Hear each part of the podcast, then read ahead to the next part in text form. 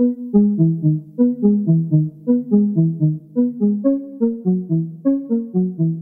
all just should remember that clearly you can lose anything at any time, and we should be grateful for everything all the time. This is the Telekom Electronic Beats podcast, the podcast for music, culture, and the new now. Hello, and welcome to the Telekom Electronic Beats podcast. My name is Lindy Delight, and today we have a very special show. We are sitting with Billie Eilish. So, hello, Billie. Welcome to the Telekom Electronic Beats podcast. I'm really happy to be here with you today. Me too. It's so good to, to meet you. Thanks for having me. So, a lot has happened over these past couple of years. You know, you released your second studio album, Happier Than Ever. Your sold out arena tour has begun, and you won an Oscar. How are you feeling? I am feeling good. Thank you for asking. I am uh I don't know. I I can't really complain right now. It's it's I feel like like, you know, again, like you just said, the last few years have been nuts. I mean, even before COVID and then involving COVID, it's just been like such a roller coaster. And I feel like it's it's been it's been really good lately. I feel very I don't know. I just it's been it's been a good it's been a good it's been, we've been in a good zone in the last um, couple months. So I'm I'm in a good place. How are you doing? Great. Good zones are good zones are good. so during 2020 and 2021, you know, did you use that time for you know exploring your creativity a bit more in a more focused way? Like were you able to like deep dive dive deeper into your thoughts and your creativity, or was there not much difference? Um you know, 2020 was like the most. I, I don't know. I feel like I, I I did more than I've like ever done in that year, which is which is weird because I wasn't doing anything. I wasn't even leaving the house because it was, you know, quarantine, but we were making the album and I guess what I mean is like internally it did mo- more than I had done ever. like all I did all of 2020 is just like reflect on myself and my life and like you know because my life for for four years had been just going and going and going and i didn't really ever have like a time to to like look back at it and think anything of it mm-hmm. and um you know when covid happened it was horrible of course but also it it made it so that you kind of had to just sit still and like think about your life. And i could think about my past and think about things that happened and like you know, kind of actually see them uh, realistically for for the first time ever, and like think about my life in a different way, and you know, be more grateful for things, and and then it it led to so much creativity, and we made all of um, my album happier than ever in that time. And mm-hmm. that was cr- i mean that was amazing. That's something you don't get to do. I mean there's never ever been something like that. And i don't know if there ever will be again where you have that time to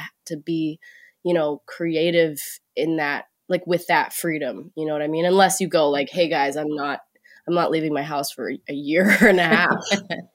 Which is crazy. So i guess we kind of needed it i guess this downtime. Kind of. I think i did. Mm-hmm. Mm-hmm. yeah so and how did you stay connected like with your fans but also how did you stay connected with your friends? Oh yeah yeah yeah. I mean that was like the the worst part for me was just, you know, it, it was it was really difficult because you you know the thing that I uh, like hold so dearly to me is my relationship with the fans and and I really when I think about what I just said like I think in like in person and the moments that I get with them and when I can talk to them and see them and hold them and like hug them and like be close to them. And that's what means a lot to me and see their faces in real life. And you know social media just isn't enough of that. Like that's just i get it. you know nobody's really real on social media. It's all kind of a, a fake version of everyone and we're all guilty of that. And it just was not it was really hard and i wanted to see them so bad i like wanted to break the rules and just go see the fans all you know the whole time um yeah. and uh but that's why like you know 2021 was was was getting better we we were you know starting to do some stuff and mm-hmm. you know i did a couple festivals and those were my first shows back since um, like March of 2020, which was mm-hmm. The most surreal and insane thing in the world. And like as soon as I stepped back on the stage, it was like I felt like myself again. It was it was kind of insane. I was like, wow, you know, because I, I I was like, you know, it's been so long. I'm not going to remember how to do it. I'm not going to feel like myself. And as soon as I got on the stage, I was like, oh yeah, like this is this is what makes me feel the happiest. And it's been yeah. so so good. So I've been really trying to like take in every moment and being like, you know, oh my god, I get to do this when I didn't get to for so long, and I'm so grateful yeah. for that. Yeah. So I know you really love performing. You know, you you once said in an interview that, you know, you feel so rejuvenated when you're on the stage. And when you walk up the stairs and you see the crowd below you and they're giving you so much energy, this gives you so much power. So, mm-hmm. how was your first live show after this long break? Oh, well, you know, I did a couple festivals, but the festivals, you know, are its own thing and then I didn't do a headlining, you know, show until I played New Orleans in I think uh, January, February, um, mm-hmm. a couple months ago now, and that was my first show, real show, headlining mm-hmm. show. You know, back since two years, and mm-hmm. um, it was unbelievable. I mean, I was, I felt so happy we were all we were just all on such a high yeah. and you know i loved I, I also loved my stage design and i, I currently do now it's the same mm-hmm. thing and, and that always always feels really good and you know the crowd was just like so happy to be there and i was so happy to be there and honestly it was just like so amazing i was mm-hmm. so excited for it and I couldn't believe that it was happening. I mean, because you know, so many things were planned and then canceled, and planned and then canceled yeah. for so long that I was like, I never thought it would actually happen, and then it, it happened, and we went on a full, you know, tour all over the U.S. and that leg is already over, and it's so insane how fast it went and how fun it was. So yeah, I get it. Yeah. yeah. So when so when you were told that you were going to be performing again, like in front of a crowd again, was it like kind of comparable to performing in front of a big crowd for the first time, like when you first started? Ooh.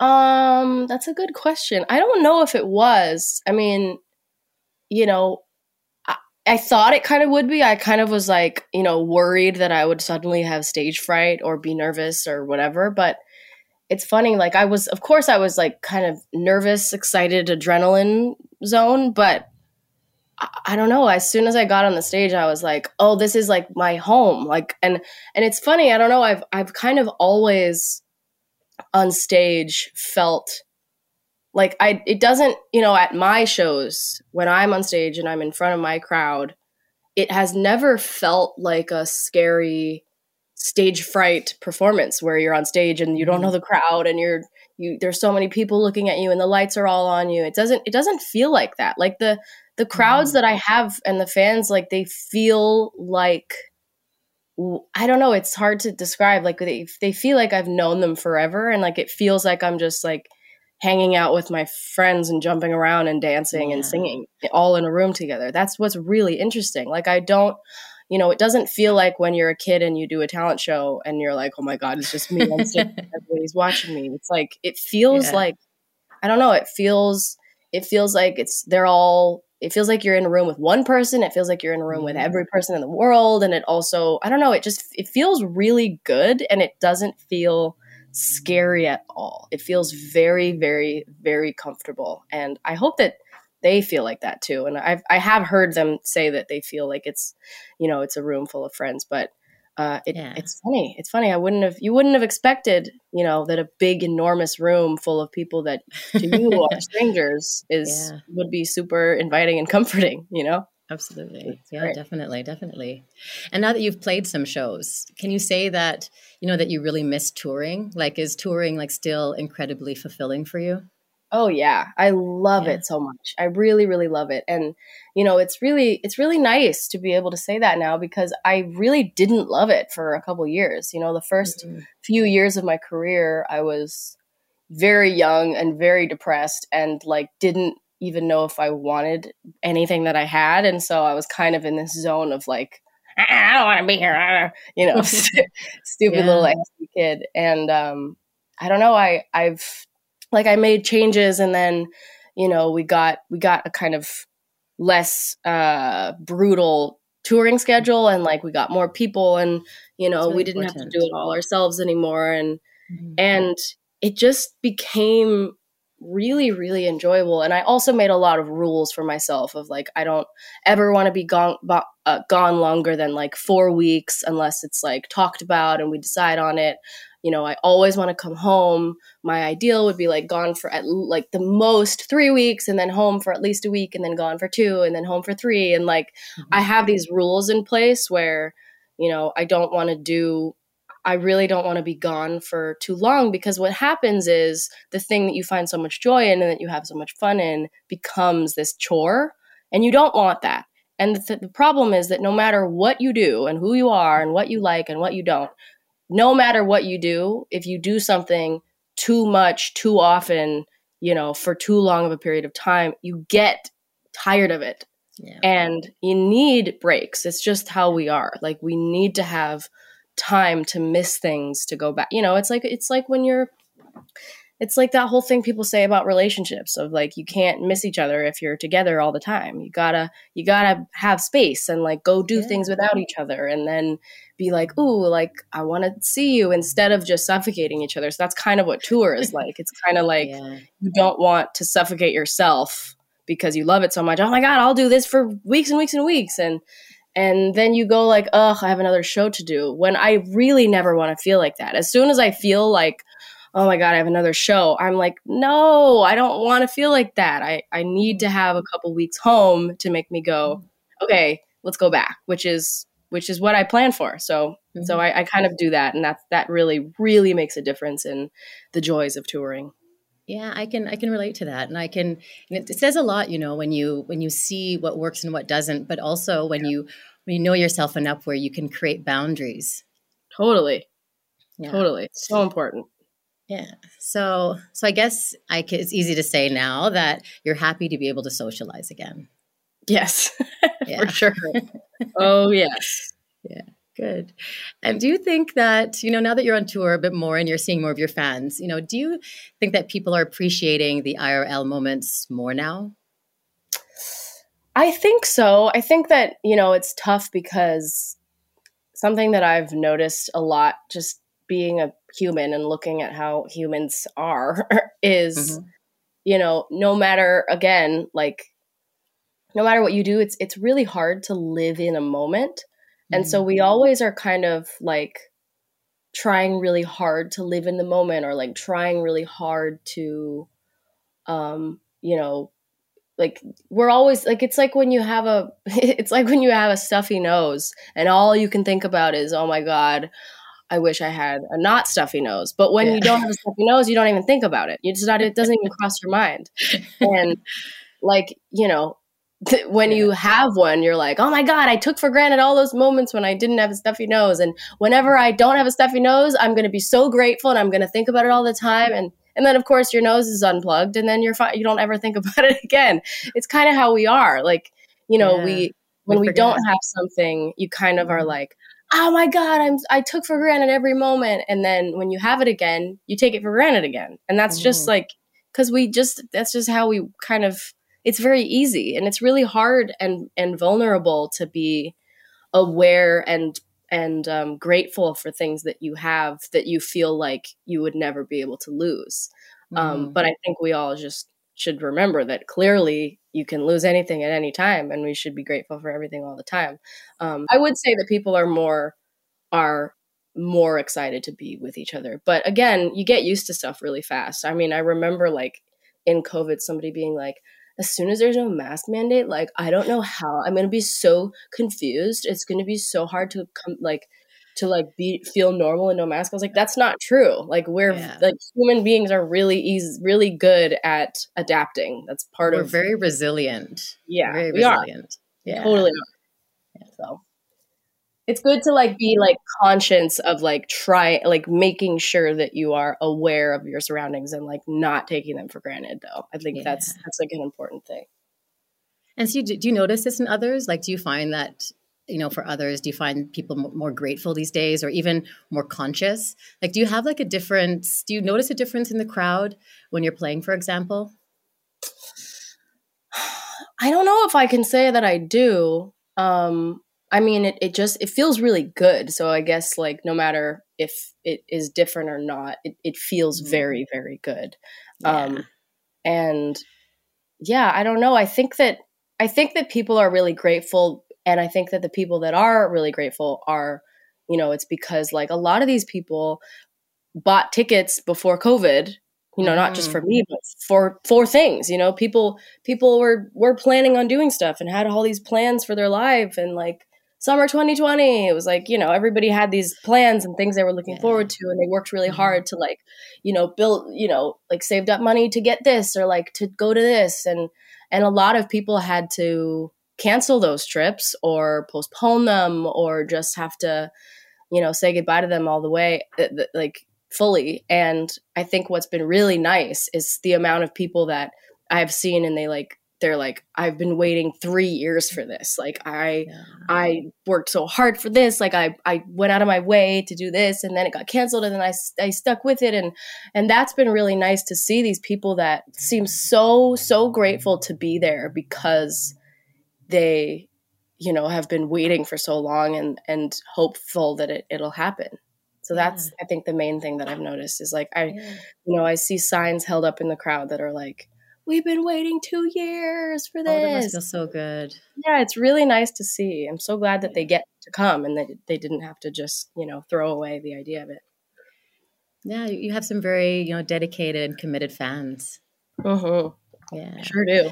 So tell me this, you know, what is your impression about, you know, people filming with their mobile phones during concerts? You know, and these days, do you find that they're filming less or more? You know, what, you know, and or do you find that, you know, people are just engaging or enjoying the present moment of the shows? I'm really curious about this. Yeah, it's a it's a big subject. I mean, yeah. there's a lot of answers because there's there's all sorts of people, you know, there's yeah. all sorts of people that that like different stuff. I would say like I kind of tend to uh like just like the, like I kind of go on uh, what would you call it? Like when I'm on stage, I don't really think about the phones because I just think about the people and I just ignore mm. the phones. But but if you there are moments when I'm on stage and I think to myself, let me only look at the phones and like see how mm-hmm. many there are and i'll look out and it'll freak me the fuck out because it's literally thousands of phones just like hovering above people and i i think about i have this like haunting idea of like what if all the people disappeared and it was just the phones and they stayed exactly where they oh, were wow. how cre- how like creepy that would look and that kind of haunts me um, and I do make it a, a like a, a moment in the show to be like, let's put down our phones for a second, you know, and actually look at each other because I'm totally fine with people filming and taking videos because I love taking videos of stuff that I want to remember and have a video of. But for me, when I go to a show or go to something where I want to have a moment, I I don't look at my phone the entire time and then there's one song or one moment or one thing that I'm like, "Ooh, I want to have a video of that," or "Oh, I want to have a picture of that." And I want to mm. you know, there's for me I have specific things. Some people want to film the entire show, some people want to show everyone that's there. I think it's great. I think people should be allowed to do all of that, but I I think it it I wish that people were um also like th- like th- for the most part people are seriously present but mm. something that makes me feel sad that happens a lot is that I'll be on stage and I'll you know, i I interact with like the front row the whole time, right? So I get mm. all up close to them and, you know, whatever. And I like to have moments like looking at them and them looking at me and like singing to them and like having these very, very intimate moments with people. And sometimes I'll go up to someone to have that moment and they'll be filming me. And because I'm coming close to them, they'll be like, and they'll pull, they'll, they'll shove the phone in front of their own face so that they can't even see me with their eyes because they want, oh my God, she's coming over. I could get the best video of her getting all close to me and everyone would like it, which I totally mm-hmm. get. But then they miss the actual moment because they want to get it on film, which it's a it's really like a conflicting thing because I I totally understand wanting to get the best video, but then you miss the experience and you miss the moment, and that that really Mm-hmm. sucks. And I have been in a place where I've missed the moment because I was taking a video and you know I was really excited about the video, and then later in life I was like, oh, I wish that I had like put my phone down and looked at that person, you know, and and that really makes me feel like weird. And then, you know, there's sometimes where I'll come up to the the front row and then somebody will somebody that I'm coming up to will turn around and take a selfie of them with me in the background. That's like a Mhm. classic. And I'm like, yeah. what are we doing here? Like where's the experience going? Because this is Yeah. not an It's experience. about you and me. Yeah, I know. And Yeah. and I really, really love to go up and like have a moment and interact and like I love to like, you know, point the mic to them and they shout the words or, you know, we both sing it to each other or we, you know, they they point to a tattoo of theirs and I, you know, smile or whatever. But sometimes, you know, I I try to have these moments and then people are like shoving the phone into my face instead of having that moment with me Yeah. and like you know i just i wish that people were less interested in how many likes they're going to get if they get the best video and more interested in having an actual experience to yeah. to remember that connection. Yeah. Yeah, that totally. connection. Mhm. yeah I can definitely relate to that. yeah So I'm, I'm I'd like to ask you a question about um, you know, do you think that the impact of you know strong Gen Zs can really make a change, like people being more environmentally conscious, for example? You know, you had a huge impact on Oscar de la Renta because you Yeah. basically convinced him to stop selling fur. Like that's Yeah. really big. That's really big. Yeah. Yeah And what do you think about Gen Zs making this positive change? um i mean I, I spend so much time in my during my days uh you know starting to wallow in worrying about the, state of the world. And you kind of have to just like be you kind of like because you can't do everything right? And i i i do as much as i feel like i can do you know? And i'm i Mhm. i really really really do as much as i can to you know be as as i don't know what you'd call it. I don't want to say eco-friendly because that's more than that. It's it's like it's trying to change the way that the world is moving. There's so many people and young people and you know people that are just like really really fighting for what i believe in as well. And it's funny because when you're when you feel you know when you're trying to convey something that you really believe in about the world you feel very like alone in that. And it it can get Mhm. like freaky because you're like oh my god is nobody else like with me right now Mhm. but there's like millions of people that are with you. It really warms my heart, but we should do as much as we possibly can, you know? doing our part. Yeah, it's all about doing your part. Yeah. So, um, you know, I know that you you do a lot. You know, you also even direct some of your own music videos. Mhm. What's it like to work on your own videos, and what's your process? It's hard. It's a lot harder than I um I guess expected that it would be. Um but it's been incredibly amazing. Like it's been so satisfying and like so um worth it, I guess. You know, and I I still like occasionally will use different directors just because I can't do it all or it's an idea that I need somebody that's more experienced than me or, you know, better at it than me. Um which I think is good to, to, to be open to, you know, because I don't, you know, some people are like, well, I just want to do everything because I'm the best, but I don't at all think I'm the best. The only reason I direct my own stuff is because I have, you know, it's if I have a really solid idea and I feel that I can do it myself and I can get it across. And, and, um, you know, another thing is that like other, uh, working with other people, they're obviously creatives and you want them to have a say in the creative or at least, you know, make it their own. And sometimes you don't want to make your thing someone else's, you know? And that's kind of where I go. I'm I'm like I have exactly what I know I want and I know exactly how I want it to be and I know, you know, I know I know what I want, right? And that's when I go, okay, well, I'm going to just do it myself because if, you know, I hire somebody else, it's going to just I could just do it myself. Why would I, you know, mm-hmm. I don't know. It's like sometimes it just doesn't even make sense and it's been and and not only that, I mean, I you know, growing up, always wanted to be a director. Like I I used to make little movies when I was a kid, and I would I was obsessed with it. I thought it was like the coolest thing in the world. And visuals have always been the most important thing creatively for me. And, mm-hmm. um, you know, I can't have one thing without having visuals being the other part of it. And, uh, so that that's always been a lifelong dream of mine and i guess like at the beginning of my career i didn't really know that i could do it myself mm-hmm. and so mm-hmm. i would find myself really frustrated because i would know exactly what i would want and then i would have these people trying to change it all because they're hired for this and they're going to do it their way. And I'd be like, wait, but I have an idea though. And like, mm-hmm. you know, when you're 14 and you have no experience, people are going to be like, um, we're not going to trust you. But my team trusted me. And eventually I kind of proved myself to like actually know what the fuck I'm talking about. and, uh, that's when I, I started directing and it's been so amazing. And I would love to, direct other people's videos and and direct something bigger eventually but it's a lot of work and i need help like i yeah. i can't you know i'm not out there doing every single thing alone i got a, a big crew mm-hmm. and they're mm-hmm. very helpful and i'm still learning and i'm you know it's really for me I, I, don't know any of the technical terms like i really just know exactly what the eye needs mm-hmm. and all the technical stuff i get help from the team. yeah, and you really learn as you go. You know, at one point you'll become a total pro at all of it. Right. That's the hope for sure. and so you said you wanted to re- direct um, other people's music videos. Would you have like anyone in mind that you would love to direct a video for?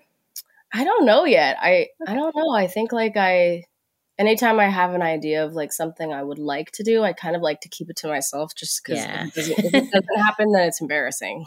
that's like that's like what I kind of live my life by. But we'll I have a quiet a, a manifestation. Of, yeah, exactly. Yeah. um, also, I kind of am just up like up for whatever happens. Like I kind of am just yeah. like we'll see how it all goes. You know. So, do you have like a favorite director or a favorite movie maker who inspires you? Well, that's the funny thing that I don't actually know anybody by name, but I have like a giant list of, you know, the movies that changed my life all because of the cinematography or, you know, the music videos that changed my idea of what music videos could be, you know, and I yeah. I I then show them to everyone and I'm like, "Who did this? Who did this?" because of course I act like I can't just go look it up, but um you know, I've I've been able to meet with and work with all these people that you know created things that for me were part of cre- like making me who I am when I was younger and that's really amazing like getting to work mm-hmm. with directors that I looked up to as a kid and um like changed the way I thought about like visuals you know? So yeah. i am i am really in awe of directors and really in awe of cinematography. I, I really really love cinematography and photography. And when i was a kid i thought i would be a photographer. Like that's what i thought i would be what, what i would do when i was older. Yeah. um, and so I, I was always really interested in cameras and like always took like stole everybody's cameras to like just go and take pictures somewhere and oh, I love it. you know, make my friends pose and like I would set up like my bed sheets and like hang them up in the backyard so that they looked like a white backdrop and I would set up the camera and put it on a timer and like do all these little stupid photo shoots that I loved doing. That's so much fun. So on June 1st, you and your brother Finneas are performing at the Telekom Forum in Bonn. It's a rather intimate setting and a very special acoustic show. You were saying you really love visuals. Like how important is stage design to you for your shows? And like how much influence do you have on it?